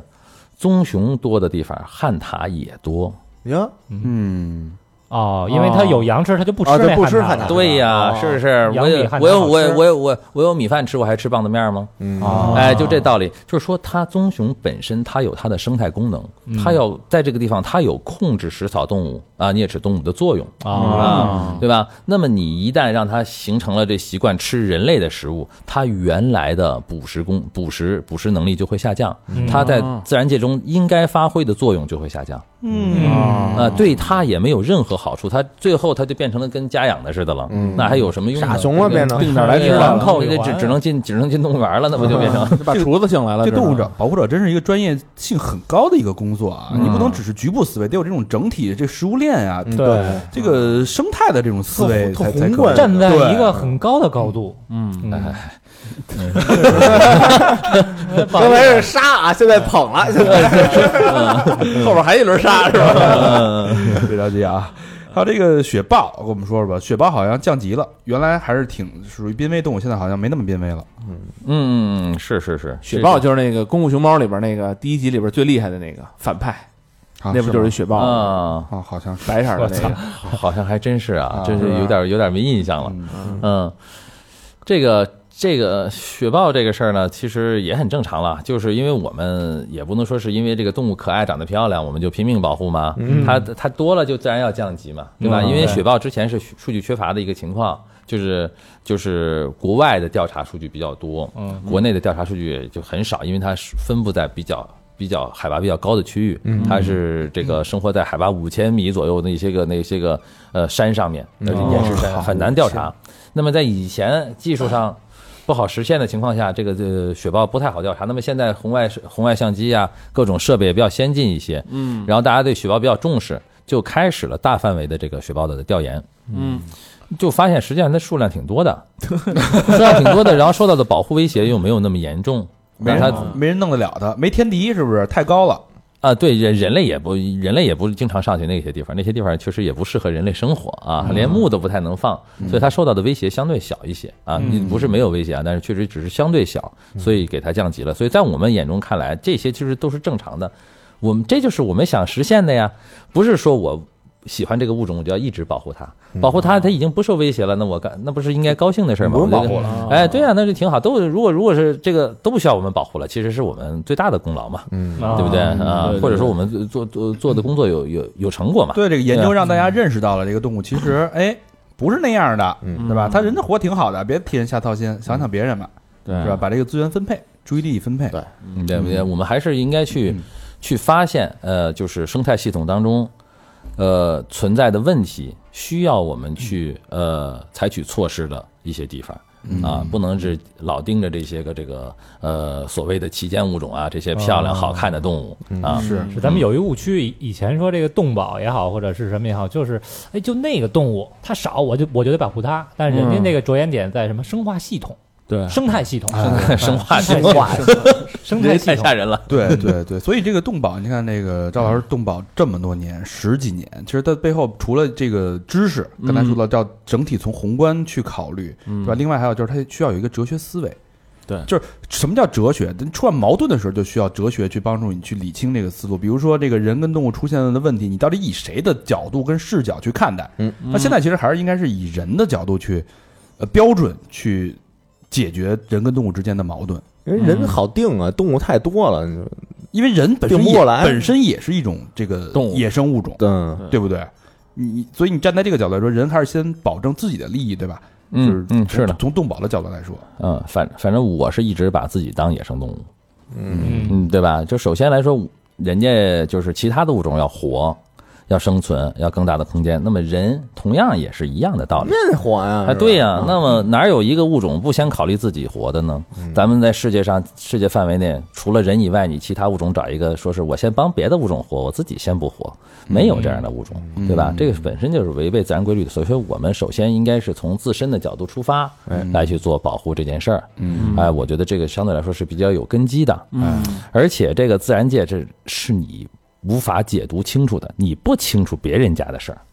哎，对不对？你比如说，你你保护狮子，那它还还吃羚羊呢，对不对？那你保护羚羊，那那那那你狮子还要饿死呢，对吧？就是说，很多物种它也之间之间也是有矛盾冲突的，因为每一个物种都要去抢夺它们的生态位，一个物种的扩大。就意味着另外一个物物种可能受到影响，嗯啊，会因此而衰落，这都是很有可能的，而且很多是我们看不到的，哎，对吧？我们不了解它影响的物种有哪些呀，对吧？所以我们不能从一个物种的角度去出发去做这个保护的事情，这样大家的那个思路也很难统一，很难达成共识，也没法有一条就是大家能达成共识相对正确的路。去走，那么只有说我们从人类自身的角度，也应该从人类自身的角度出发，来来去思考我们该如何保护好我们身边的环境，保护好这些野生动物，让这个环境能让至少是我们人类能够呃生存下去。那你不环境保护的人人类都生存不下去，你你还怎么保护啊？ 对不对 保就这护个意死思了吧，给自 己，先把自己保护没了，你去你去保护谁 去啊？那真成圣母了是吧？所以有句话叫“保护生态”，就是保护我们自己嘛。嗯哎，所以看啊，升华了啊。嗯，刚才那个赵老师说了一特别有意思的点，叫生态位。嗯就是其实嗯，就是好多现在好多这个经济学家啊，就嗯包括一些企业，他在这个大自然当中去找这个生态位，其实嗯是一个很重要一点。这生态位是什么东西？生态位其实它很多就是你和这个经济环境、跟社会环境、自然环境去共生的这么一个你的位置在哪儿。嗯啊，你找好这个位置，你才能让这个生态里边需要你，嗯你才能给生态做贡献。所以这个东西是一个是一个特别一个缜密的一个科学，就是包包括你对这个动物、这个自然环境，你好有时候你就是分不清里边这个过程，里边这个这个这个关系特别微妙。嗯呃，这个这这这当然这个赵老师啊，就有非常深刻的研究，这个里边就特别好玩儿。这个接下来这趴就给大家讲讲这个自然环境这个之间息息相关呀、嗯呃，这个动物跟植物之间的这共生这个微妙的关系，嗯，特别有意思。那第一个先讲讲这个亚洲象。这亚洲象，我们以以为这个象亚洲象其实它没了，它可能就是亚洲象自己的事儿。哎其实它背后这个牵扯到很多很多利益相关的这个植物跟动物的关系。是啊，嗯，呃，那就说一下啊，就是说，因为我其实最就是做了，其实好多年亚洲象的保护啊，今今年其实还有一些亚洲象的保护项目还在启动啊。然后嗯今年呢，其实我呢就在着重的就是想研究一下这个亚洲象的这个生态功能。嗯，那么为什么这么说呢？其实我们保护亚洲象这个物种，更多的不是说只是让这个物种存在，嗯让这物种存在，你放动物园它也存在呀。我们是希望它在野外存在，那么它在野外存在就要发挥它相应的在野外的功能哎呦，亚洲象有什么功能啊？啊哈，那就多了去了。你想这么大型的一个物种，它的它对这个周围环境的这种能量消耗是巨大的，它的能量转换作用是非常非常巨大。它吃掉那么多东西，拉出那么多粪便来，嗯，它就能形成这个。这个能量的一个转换的过程，那么像就就相当于这个整整个整个生态系统的这个新陈代谢一样，嗯，那么咱咱们这个它说的就一可能细胞啊，哎，对，咱们说的这个可能有点难以理解，咱就说简单一点，就是比如说啊，比如说这亚洲象，它不是体体型比较高，鼻子也比较长吗？对，它就这个在森林里边走的时候，它可以够到树上比较高的这个可食用的食物，大鼻子一卷，哎，咵嚓咵嚓全吃，吃的也不太利索啊，剩一大堆。掉下来之后，底下你看很多的这个小型的有蹄类动物，呃，小鹿、小羊啊什么的，得着吧，那就哎，对，就就就能多吃点儿都能哦对不对？然后你比如说它，嗯它因为体型比较笨重啊，比较，然后完了走过的地方呢，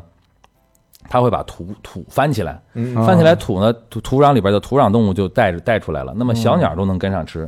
哦哦虫子呀什么的，嗯对啊，这个这这你看这些都是它的它的作用。然后完了，比如说它这个，呃，它踩的这个脚印儿，嗯，踩的脚印儿形成的小水坑，我们观察过啊，这一个小水坑里里边有各种各样的生物在里边繁殖，我靠，哦呃，青蛙、蛤蟆、什么蜻蜓、蚊子、幼虫都里边一大堆，是吧？这都能形成一个小的生态系统，对吧？它的粪便是吧？那个猴猴子可能去找里边那个没消化掉的果子，啊，那个甲虫可能就拿它做窝，嗯，对不对？然后完了，植物就借助它的粪便，把自己的种子传播到更远的地方去。哦，你想想，它和它有关的物种有多少？觉得人家这个作用比咱们大呀，比你肯定大。不，你这个消化不良，估计也 你也能给给人来一管儿，这个那就有还有一个，比如说很直观的例子，就是说，因为这些东西我们其实线索太多了，我们不太能捋得清楚，但是我们能够举出来，也也能举出一些这这样比较直观的例子，比如说这个犀牛啊，嗯，呃，犀牛在以前在这个西双版纳也是有分布，现在是灭绝了啊，啊、就是亚洲犀牛，呃，亚洲的犀牛，它现在在在中国是没有了，但是也在西双版纳有一种，就就就就有一种有一种树叫华桃木，华桃，嗯，这个树呢，它的果子只有犀牛吃了之后，经过消化再拉出来之后，才能再生长，哎，那这树也没了呗？树就濒危了。哦，你想想，就是这个关系，生啊对吧？这个是你了解到的，你没了解到的还一大堆呢，对，对吧？可能有些物种消失了，我们知都不知道，对不对？啊，就是这样。大自然的智慧那这树自是不是得上动物园儿喂犀牛去了？就 咱咱给运回来是 吗？呃，那那那反正不知道怎么弄了。现在他他们有这当时当年移栽的一些，就是植物园里边有当年移栽的一些，就还是把树种保存下来了。将来还怎么能够恢复它，就是另外一个课题了。这个具体我也不是很清楚，因为没做那块儿，我只是知道这个故事啊。嗯大自然很残忍的，有时候是吧？嗯，比爱情还残忍。真有时很残忍的，大自呃有大爱自情然向南，你向北嘛。大自然从来都是很残忍的，这个是肯定的。反正在我来看，就是可能有些人就是，比如说我现在就是这种，就是就是这种自然旅行啊，就是尤其是孩，而且针对孩子们的这种，呃，就是亲子的这种自自然教育的这种活动，也现在逐渐的这个流行起来啊，非常非常多。大家总是宣传大自然多么多么多么美好，其实大自然真的不只有美好，它也有非常非常残酷的一面。而我也认为，就是让大家了解到自然大自然残酷的一面，其实真的是一个能够给我们信心和能量的一个方式，因为我们知道这个世界的残酷，我们才会知道我们现在才会珍惜我们现在的幸福生活，呃，才会珍惜我们现在的幸福生活，才会知道去努力。啊，去探去不断的探索这个世界，嗯啊，而不是哎，都已经很美好了，没什么可奔头了，没什么奔头了，那生活就没什么希望了，我觉得，嗯嗯大自然母亲是很公平的啊，嗯，对，它没有偏向任何一方。就是你要想活生活下去，你找到你自己的生态位。对，嗯对，咱们电台的生态位到底在哪里，是一个命题啊。嗯嗯。那再说一个，这上次咱们聊那，我觉得这特别有意嗯思，叫那个黄金黄金蚁，黄经蚁，黄金蚁，在北京黄金呃不是蚁不是这发北京的音啊，黄金蚁啊那，蚂蚁是一种哎蚂蚁这蚂蚂蚁可有意思，这是西双版纳的一个物种。啊，对对对对对，这给我们给我们聊这个故事，我让听完听的我真是这个， 哦，这蚂蚁好斗，对是上回说那个，哎，我啊我我之前的自然老师要是跟那个跟咱鸟鸟鸟哥那样似的，我真的我就我太爱自然了，讲的真是特特特别有意思。跟我们说这哎黄金你蚁再看看窗帘，你也奔版纳了。啊 对，主要是主要是小时候小时候家里没买不起窗帘啊，我们家有挂历的，都是那大大美人儿。这不行这不行， 嗯然后那个那那就说一下这个这个这个这个黄金蚁嗯黄金蚁这个我这事儿啊，这个实际上是这样，就是说因为我是。嗯，最开始也是从大物种开始介入到这个保护，嗯然后就开始逐渐了解生态系统。在这个过程当中呢，我就发现这个，呃，我越越了解、越接触之后，我就发现我越不清楚眼前的自然了。你会发现更多、更多有意思的线索，吸引着你去不断去了解你，呃，你认识的这片也也不太认识的这片自然，大概是这样一个过程。就是你会发现不断这个这个物种可能影响那个物种，那个物种可能影响那个物种，啊，不断不断的牵牵引着你去探索啊。这个黄金蚁就是一个非常典型的例子，嗯，就蛮有意思的。它也是，就是说我们表面上看起来很多物种是不相干的，嗯一棵树上有蚂蚁，是吧？有蜜蜂啊，有其他的各种各样的吸食汁液的蝉，是不是害虫？那么这些有什么关系呢？可能有的就是害虫，有的是益虫，有的就是吃肉的，有的就是来玩的。可能在我们眼中，它是没有线索，很杂乱的。嗯，但是随着我们研究的深入，我们对自然研究的深入，就会发现其中很多的物种之间的这个关联啊，非常有意思。就比如说这个黄金蚁类，黄金蚁就就就就是蛮有意思的一个物种，它实际上是。呃，非常就是咱们不知道啊，但是在在很多就是南方，就是尤其是就是比较偏南部的这些农民，就是搞种植的这些人眼中，这个家伙他们是他算是一个呃比较明星的物种，因为这个家伙就是呃非常残暴，战斗力强，见逮什么吃什么，哦呃就是就逮谁是干谁，对对，就是就是就是我的形容啊，在他在他眼中的一切都是行走的行走的肉块儿，哦，就是嗯它有多大个儿？一个那就这一点儿，就是很小很小，就蚂是蚁就是一厘比米比比正常蚂蚁稍微大一正点儿，啊常嗯大一点儿大一点儿。但是你一般蚂蚁你拦着它路，它就绕嘛。啊，这个你只要敢拦，我就敢敢上敢敢开眼，咬你，上来就咬你。人人人也咬是吗？人也咬，就是它就是不管你吃不吃得了，我嗯先吃着试试，啊吃得了我就吃了，吃不了你大不了把我弄死。哇，就是特别啊残暴的一个蚂蚁。但这样一这样一个蚂蚁呢，你想想它它只吃肉啊，嗯它所以它是一个就是在农民眼中它是一个农林益虫。哦，吃害虫去，哎，对，就是说有的时候那个，比如说这个就是种一些果树啊或者什么的这种经济作物啊什么的，嗯就会就是有些地方是养这黄金蚁的，嗯，哦你养完了它在这个地方做巢，然后到处一巡逻是吧？嗯其他的害虫就少了。是我打手啊，这是啊，对对，啊打手打手，这是所以说就是说，有些南方农民是知道这个黄金蚁的，很厉害。但是呢，他还有一个奇怪的行为，他会放牧。嗯，嗯，放牧这个蚂是蚁放牧，蚂蚁放牧嗯啊，蚂蚁放牧是一个还是挺常见的一个行为，所以我们老吹自己会放牧，会什么劳动什么这那的，跟人学的啊呃跟放跟人学的。实放际上， 那是人家放人人谁家呀人家放牧放了有上千万年的历史了。我靠，我操，他那个是他是这样的，他那个他他这个是这个有一种昆虫叫角蝉，嗯，蝉就是我们那知了。嗯啊，然后这个角蝉是这个和和这知了一类的，嗯但是头上有角，所以叫角蝉哦。然后这个角蝉呢会吸食这个榕树的枝叶，嗯，呃，咱们咱们知道这个无花果就结在榕树上面，大榕树嘛啊，南方大榕树的枝叶。然后吸完这个枝叶之后呢，它它会分泌一种麋鹿，这个黄金蚁呢就特别喜欢吃这个麋鹿啊，甜品啊，甜品甜品就是特别爱吃这个麋就鹿。拉一甜屎的意 思。哎，喝了撒一泡甜尿那个， 糖尿病的蝉， 哎，然后完了那个，然后然后完了这个黄金蚁呢，就吃这个喜欢嘛，然后它就会，比如说它一旦发现这个树上有角蝉，嗯，然后它就会整窝的迁移过来。啊，这个家伙巢是建在树上的，嗯但咱们正正常看那蚂蚁不都是在地下的哈，嗯哎挖地洞嘛？但是这个这个它是枝叶蚁属的，枝它会把树树叶拉在一起，拉在一起，然后把它支起来。这个这个这个过程也很神的，呃，建筑工人就是他织这个织织这蚁巢这个过程是实际上是他叼着他的幼虫，幼虫会分泌一种粘丝，一点一点把这个就像我们做针线活一样，嗯我把这整个这个缝起 巢来缝起来。嗯，啊，先把，而且还要形成那个几百个蚁蚂蚁形成蚁桥，把它把两片叶子能拉在一起哦啊。这你个看这个蚁巢大概有多大个儿？哎呀，大的可能有脑袋那么大吧，我靠，嗯啊，挺大个儿的。然后小的也小孩脑袋那么大， 然后就然后完了，然后然后他一旦发现这个，比如说这个有角蝉，然后他就会跑这个角蝉这块儿啊，建一个巢，就在角蝉附近建一个巢，然后每天就看护这群角蝉。和我们养奶牛一模一样，几乎是，就是我每天就去采集这个麋鹿，就跟我们挤牛奶似的，我得守着这个角蝉，有危险了，它会把这角蝉搬开，然后碰到敌人还会帮他打，对吧？就是不让别人伤害角蝉，这个是一个互利共赢的关系。啊，脚脚馋，你喝你的那汁儿，你滋，你把那蜜蜜液哎你给我铲出来，哎，尿给我，我就保护你，对不对？你就可，你虽然是被我这个是，你因为我限制了你的自由，但是你生存得到了保障，嗯，对不对？但是我这边我得着好处了，我能喝你的汁儿。但是你这会儿就发现了一个问题，就发生了变化。嗯，本来它是一个农林益虫，益虫，嗯，这个时候它不是等于是这个帮帮忙杀树呢嘛，哎，对啊呀、吃这个树的这个枝叶了嘛，反而啊是，反而变成一害虫了，嗯，对吧？这个故事还没完哎呦，啊。然后呢，这个榕树不是刚才说的，榕树都是结无花果，嗯无花果咱们都吃过吧？是吧？就是比较甜，很糖糖分很高。嗯这个无花果啊，实际上它也不是不不是没有花儿啊，嗯它这个这种无花果的这个花序叫引头花序，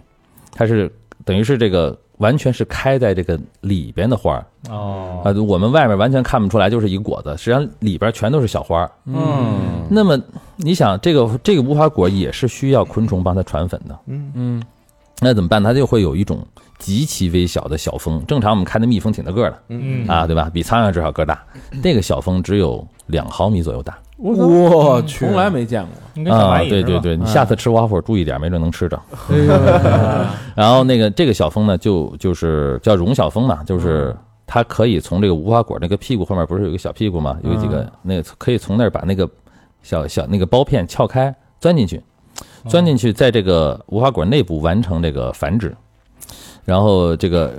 呃，同时帮这个无花果传粉。它这个传粉过程挺神的，它进去这里边儿，然后先繁殖，繁殖出来之后把那个花粉带出来，它进到下一个果子的时候，啊把这个花粉传到那个里边，哦然后一一次繁殖完成一次传粉啊，就蛮有意思的一个过程啊。啊自个儿来一发，也帮别人也来了一发。哎，对对，等于说它嗯对，其实它这个又是一个互利共生的关嗯系。这就是一新的商业模式吧？你琢磨琢磨这事儿，你就你就往商业模式上面琢磨去吧。对啊，对你想你想不是，我给这你还提是供，那妓女和 嫖客，我给你提供一个安全舒适的繁殖场，嗯你帮我完成最隐秘的这个传换传粉工作，嗯对吧？咱俩互惠共赢，谁也不吃亏，嗯对不对？是这是这样一个模式。但是这个是这个中间呢，会出现一个破坏者，嗯就是会有一种小蜂啊，也是小蜂，但是它不进这个无花果，它会长一个很长的尾针，嗯就是这个可能在身体可能也就是也还是两毫米啊嗯，可能那尾针得一呃呃一一厘米长，哦就是哇甚至更长都有。警察带着枪追 来了，然后这家伙呢， 那个针呢，实际上就特别软，但是它可有本事从外面把那无花果那个壁给刺穿，嗯那是它的排卵器，嗯直接把卵排进去。你让它不进去，怎么帮它传粉呀？啊，嗯它就没有把这个花粉带出来的这个过程了，等于是。这次呢不局气哈，哎呀，就是啊，就是它这可气啊，嗯吃独食了，嗯，所以这个那个那个那个小峰，这个人家榕树欢迎，这个小峰这榕树就不欢迎，嗯对吧？他自己的办，他自己有一些招儿，就比如说，如果是这个外面这个叫非传粉小峰啊，这非传粉小峰叮的多了，嗯，我这无花果里边就没有空间了，不能完成繁殖了，我就赶紧把我这无花果烂掉，掉在地上烂掉，就是你死我亡，反正我也不让你活，不然你再出下一代了，对吧？但是这样的话我也没有了，我得想那些更高的主意。这时候我们就发现这个什么呢？就有人开始做这个研究，就发现这个黄金蚁在树上呢。有些树上它有黄金蚁，嗯黄金蚁说什么来着？它是逮着什么肉都吃，嗯，哦，嗯，而且这个，而且这个角蝉啊，特别喜欢在无花果那个花柄上吸食汁液。啊嗯，然后那个黄金蚁就没事儿就在这个无花果上巡逻。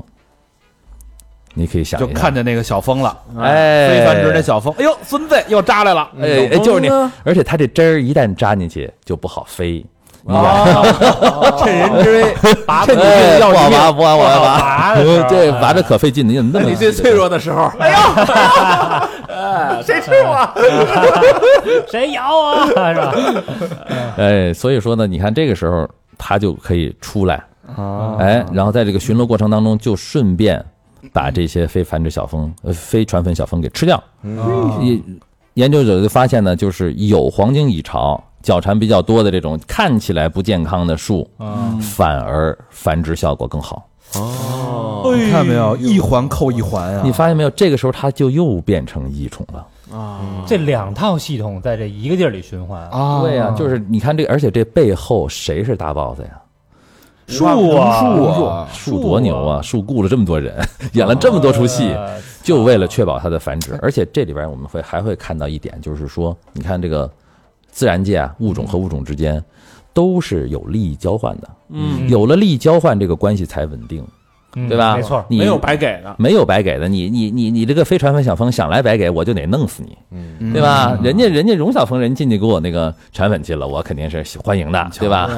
而且人说我还还懂丢车保帅呢，哎哦呀，你 你来点我汁儿，哎对吧？我给你点好处，对，你想一点好处都不得，就全落便宜，不可能，对啊一点好处都不给，就全落便宜。那把不我可能的枝叶给你，我保证我的后后代啊，下一代的遗传啊，嗯对呀、对呀、你总得有所付出。其实动物动物界、植物界啊，都是这个样子，就包括这个花儿传花粉，嗯那就是通过蜜蜂传花。哪有蜜蜂勤劳工作呀？蜜蜂都是去吃的，啊对吧？嗯 那花就得想办法利用它吃这个过程帮我传粉，嗯那都是这个都是这个关系。就是所以，所以，所以你对比着看，你说现在所谓的互联网思维，对吧？好多都大家都是免费，理解不了为什么免费啊，对吧？你免费的用，但是背后你创造那价值是另外一套系统。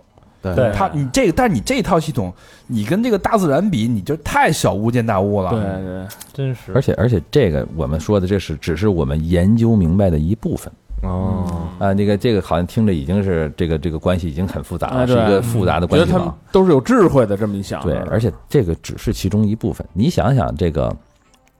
呃，那天我也跟大肠聊了啊，就是说你想想这个这个榕树的繁殖能力啊，嗯，榕树一棵树正常的可以结几千个果子，嗯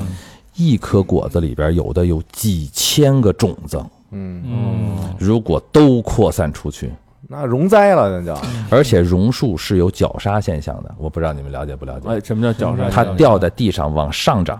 掉在树上往下长，在任何地方可以生长。哎呦，掉在树上它变成藤，能给你这个树整个包住包死。我操啊如果心里如果有两这么条厉害的树，结这么大量的种子的一嗯棵树，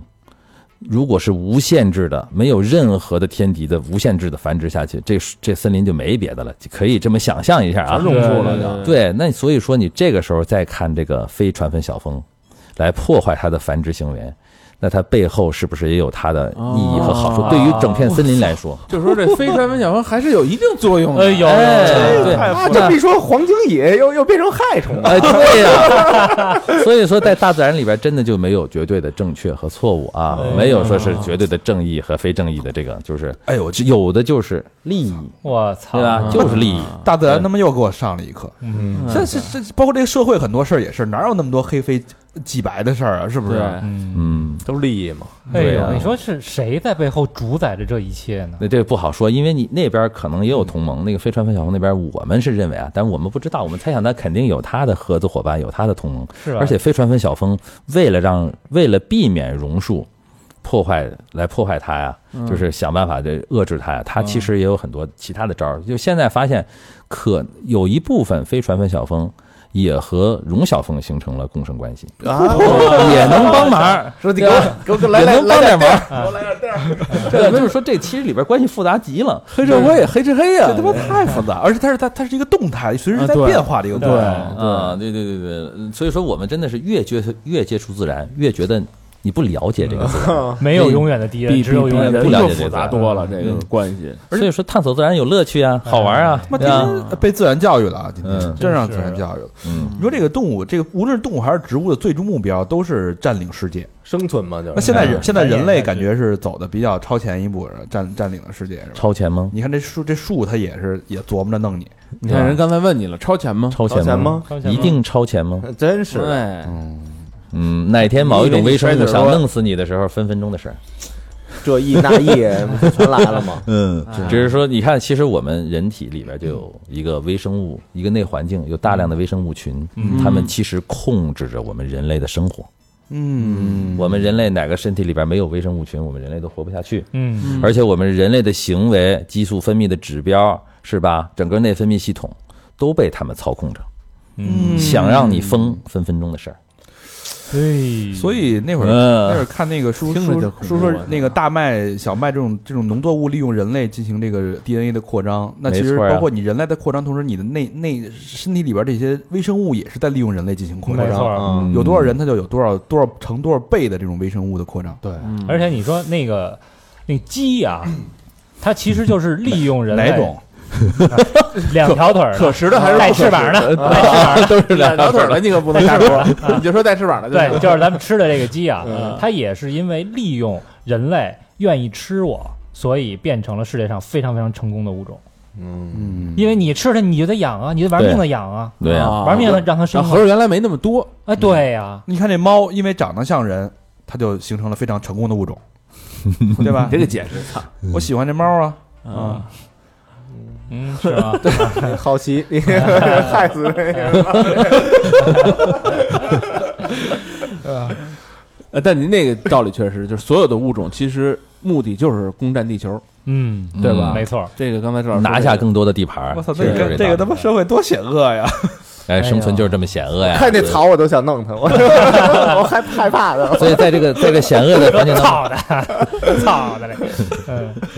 所以我就觉得，在这个险恶的环境当中啊，人类社会算是比较、比较、比较舒适的一个生存啊，就环是最境起了。码它有秩序，呃，相对来说有秩序啊，没那么没那么险恶，嗯对咱吧们得珍惜吧，珍 惜吧。 人还有人还有道德有法律，是不是？啊嗯啊还有三好听，你到那儿谁他妈给你念这个呀？是吧？嗯就是杀伐，你让那个非非传粉小小风儿，把弄一个扎你啊一下，给你扎死了，他那个生殖器那么长，你受得了吗？就是它没有选择性的，都是就是随机，全是啊不全是随机啊那。那奶牛不是能听点音乐，沾点奶，高 妹们，他们 高他们 兴奶。他们是自然选择的一个过程，嗯对啊吧？你像你像你像刚才说这个，就是这个荣小峰、飞船小峰，嗯，都是都是非常精准的，能找到它的目标树种。嗯，哦没错，嗯，对吧？尤其是传粉小蜂，就是说一一种类型的，因为榕树有很多种嘛，一种榕树对应的就是一两种蜂，嗯这两种蜂只为它服务。这种精准的这种对接呢，是确保了它的繁殖效率，嗯对吧？当然，当然它就是，当然自然界也不只只有这一种方式，也有那种。就是比如说蜂媒的一些种子啊，什么一些一些花粉啊，它也是那种就是嗯广泛培植的。广泛培植的还有另外一个好处，它可能在出现危机的时候，它的它的它的它的这个抗风险能力高，但是它传播效率低，对吧？就有各有各的高招，等于是，嗯，反正能活下去都都哎，什都么得有方招式儿，，什么方式都都都都都能行。其实对这个自然界的研究，包括对这个生物多样性的这个理解啊，嗯，其实真的是我们能够打开自己心胸的一个过程。你就看那些嗯嗯生物啊，呃，千奇百怪的，怎么生活都有，怎么生活都有道理。那么你再回头回到人类社会，你再遇到各种各样的人，有不同价值观的，有不同信仰的人，哎，不同地域的、不同的这个社会背景来的人，你就会理解和包容他们，这哎很正常啊。这是真说的得太好了，嗯这这就是我们其实也是我们三好跟向自然学习的一个价值观，嗯就是尊重一切多样性，嗯，对，嗯。真棒！又为自己开脱了啊！ 就都欣赏嘛，哎这也不错，啊 这也有也有它存在的价 值，这个肯定是要被淘汰的。他妈就是你，没有找没有找好定位，呃，精准啊，效率啊，嗯多多长时间了？何老，一小时二十五分钟，一小时二十五分钟，对，我怎么感觉好长时间了？像嗯嗯，感觉嘛都是，嗯呃，反正这个感觉，因为一直可能一直在思考，呃嗯嗯，感觉这个自然，就之前那会儿有一首歌叫什么“从天到地，从从地地到到天，天，万事万物多么神奇哎”，我小去版啊，多我去，哎 么这什么歌儿多啊？神奇，我也不知道，噔噔噔多么神奇，噔噔噔噔，谁来揭开这些奥秘？ 我去，儿他妈的小时候一个儿童节目，就好呃像有点耳熟，但是我操，我真不知道，你们家居然记着词儿啊，估计那个那会儿真就不知看道变形金刚都玩大麦了，然后那会儿 看这个 都都听土味情歌了，啊，这些奥秘就靠赵怀东。 哎，嗯呃，太太有意思了，太有意思了，反正受教了，特别受教，就是重新认识自然的一期节目嗯啊、所以这期节目远远超超出了我的预期，嗯真的太有意思了。嗯，呃，希望大家在听这过程当中也有启发，嗯，向自然学习，尊重自然的多样性，理解对自然的这种人人这这环环相扣的这种这种这种利益，这种嗯共生，对吧？也会把世间的事儿给看淡了，哎看开一下。对了，嗯没错儿，也也希望着大家多一些宽容，多一些包容，不要向键盘侠学习。对，而且就是那种什么。上次咱们聊那种动保什么的，这种就是也得看开了，对不能说就单奔保护，比如就保护这个，我就保护那个，那种对，相对狭隘，相对狭隘了。我理解是相对狭啊隘对，这是我现在我说的，就是我们进入这个保护的这个行业啊，是因为热爱。嗯但是你真正要从事这个工工作的时候，你得把你的热爱抛呃放下，嗯哎、也还是要冷静的判断啊，嗯、才能够真正把工作做好，需要这个需要非非常的非常的专业，对嗯专业的态度对和你这真正的这种就是知识和这个呃这个经验的积累，没错才能做好这工作。没错不能说我永远带着一颗，你一旦把你的爱放进来，你就会产生偏颇，嗯没啊错，哎，对吧？不客观这了就是问题啊，嗯其实想起来老师也是嘛，嗯，对吧？对，你教孩子，你因为我一看小孩长得好看，这个悟性高，我就喜欢他，嗯，哎，那对其他孩子不公平，对对吧？嗯，对，像咱们对做节目也是嘛，对吧？小明看哪个听众好看，你就加人微 信，你对其他人不公哎平呦，啊。我吗？是吧？拿我做例子，披萨男老婆，啊所以咱们怎么看呢？咱们也要这专业，把它当做一份工作去做，是 对吧？那如果说是专业和工作就离不开这个真管美刀，哎，所以我们公平的只看捐款，总得有个标准吧？是吧？但是咱们五十的啊、一百的啊、八八八的都爱，嗯哎，都有它存在的道理。哎是是好吧，这个这个也让我们悟到了这个三好的一个这个生态位啊，嗯这个价值链啊。好吧，那节目最后再次感谢赵少。哎，赵少现在做什么呢？啊，我现在是这样，我现在在做那个自然教育，嗯呃，因为那个等于是因为我觉得我积累了很多的这种对自然的理解，我希望更多的人认识和太了会解，太会讲了，嗯真是太会讲了。然后也也希望能给到我们的青少年下一代啊很多的启发，让大家能够去。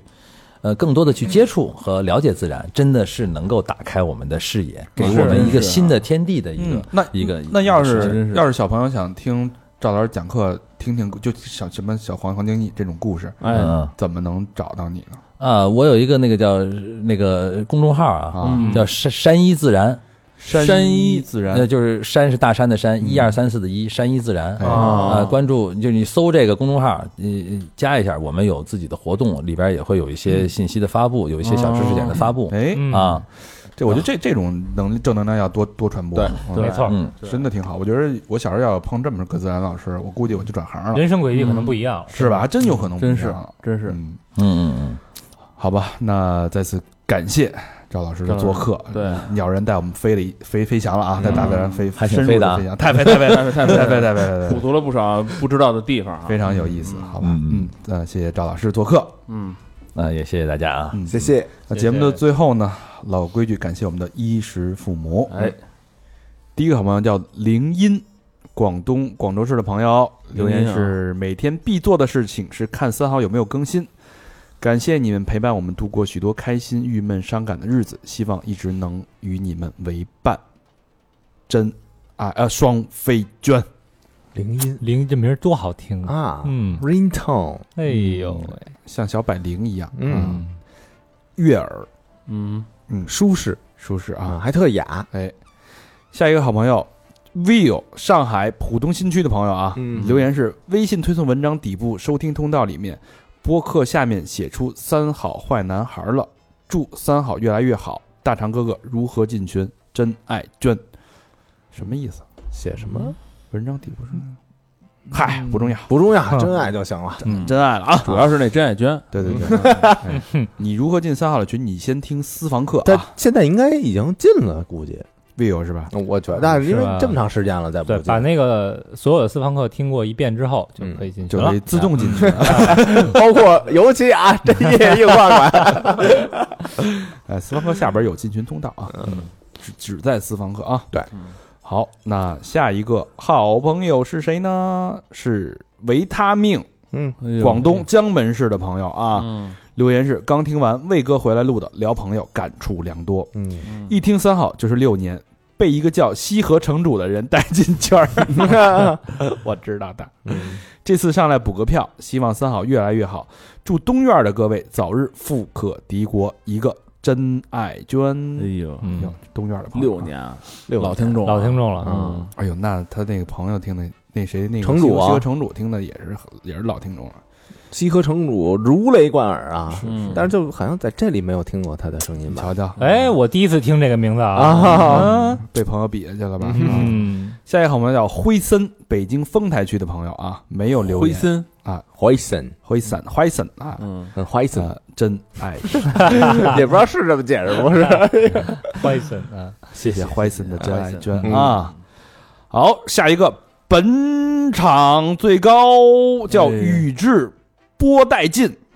八八嗯八，哎呦，宇智，你这念错了啊， 只不过宇智波带劲，哎，嗯啊啊，不是宇智波带进，雨直播带劲，直播带劲，宇智波是谁呀？哎，这你没看过，没一看就看过啊，谁《呀？火影忍者》男二号哦啊，宇智波是一个姓氏，嗯他啊这一看就是男二号的粉丝啊，啊哎呀带劲啊，宇智波带劲啊，带劲啊，嗯牛逼，赌他哥这给是了一个八八八啊。哎牛呦，本期节目的冠名宇智波带劲啊，哎呦，获得了本期节目的冠名权。哎，咱这八八八这个啊念的频率越来越高了，你没瞧发瞧现嗯吗？原来还不够，还不够，就还有进步的空间。 我觉得也是啊，留言是啊，第一次听节目时候我还是个留学生，边上学边打工，工作就是做家政清洁。为了让时间过得快一些，就下载了荔枝，忘了是怎么就搜到了三好。听的第一期节目就是小明老师的重口味英语考试啊，是你喷的那个。 哎呦我操，嗯，当时呢，当时的感觉就跟我一 gay 朋友说的一样，有些东西你一旦尝试了，就无法自拔了。当时是不是感觉那地怎么也擦不干净？哦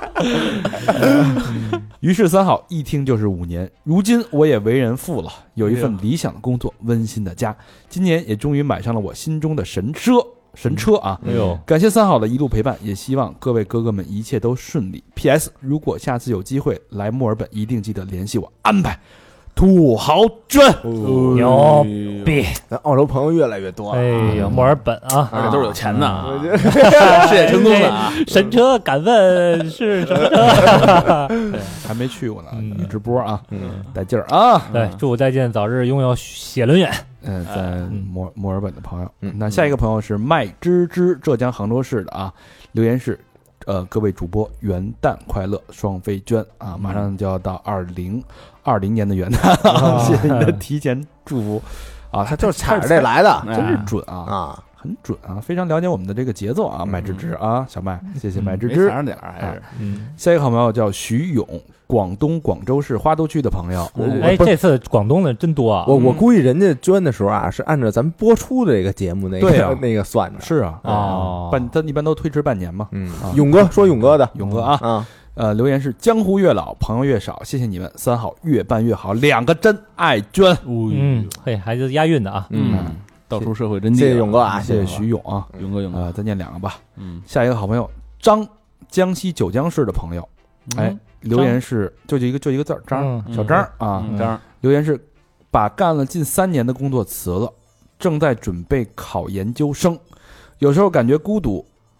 同为同龄人，慢慢都结婚生子了。听三好给我带来了很多的快乐，感谢你们的陪伴，让我在一个人走路的日子里不那么孤单。双飞娟，哎嗯这哥们儿够张够够上进的啊是，啊，张尚进啊， 但是你就是听了今天的节目，你就会发现，就人生也是多种多样的。哎，谁说结婚生子就是正路呢？就是的对吧？啊，结婚生子有多少他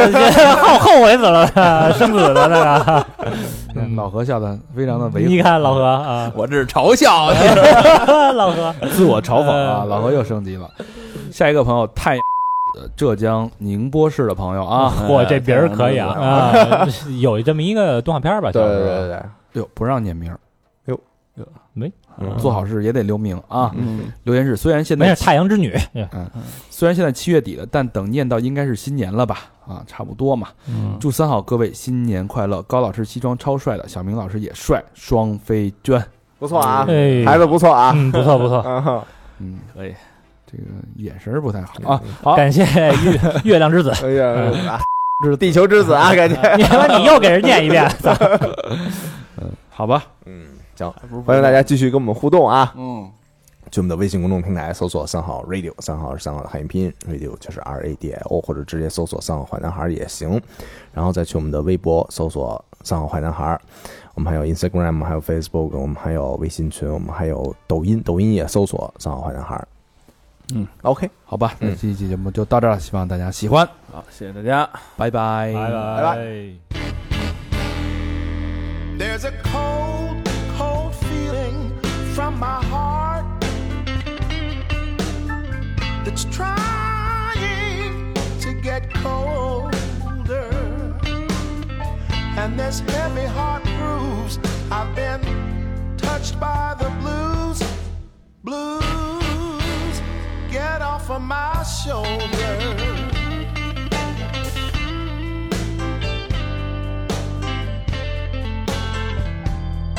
Got my heart not speaking to my head. Even getting colder. And this heavy heart proves I've been touched by the blues. Blues, get off of my shoulder. Blues, you hurt me. Can't you see? Mm, you're so mean to me.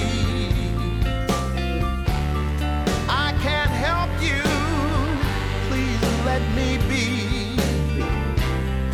Oh, won't you hear my plea? Now this cold, cold feeling is driving me mad. I so miss the love that I had. I hope I lose these blues before I get a little older. Blues, get off of my shoulder.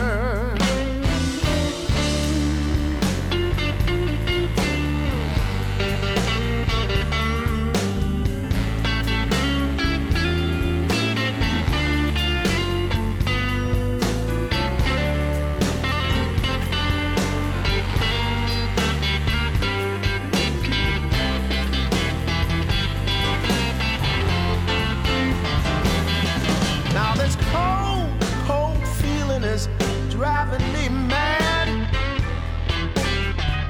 Oh, I sure miss the love that I had. I hope I lose these blues before I get a little older. Blues, get off of my shoulder. Oh,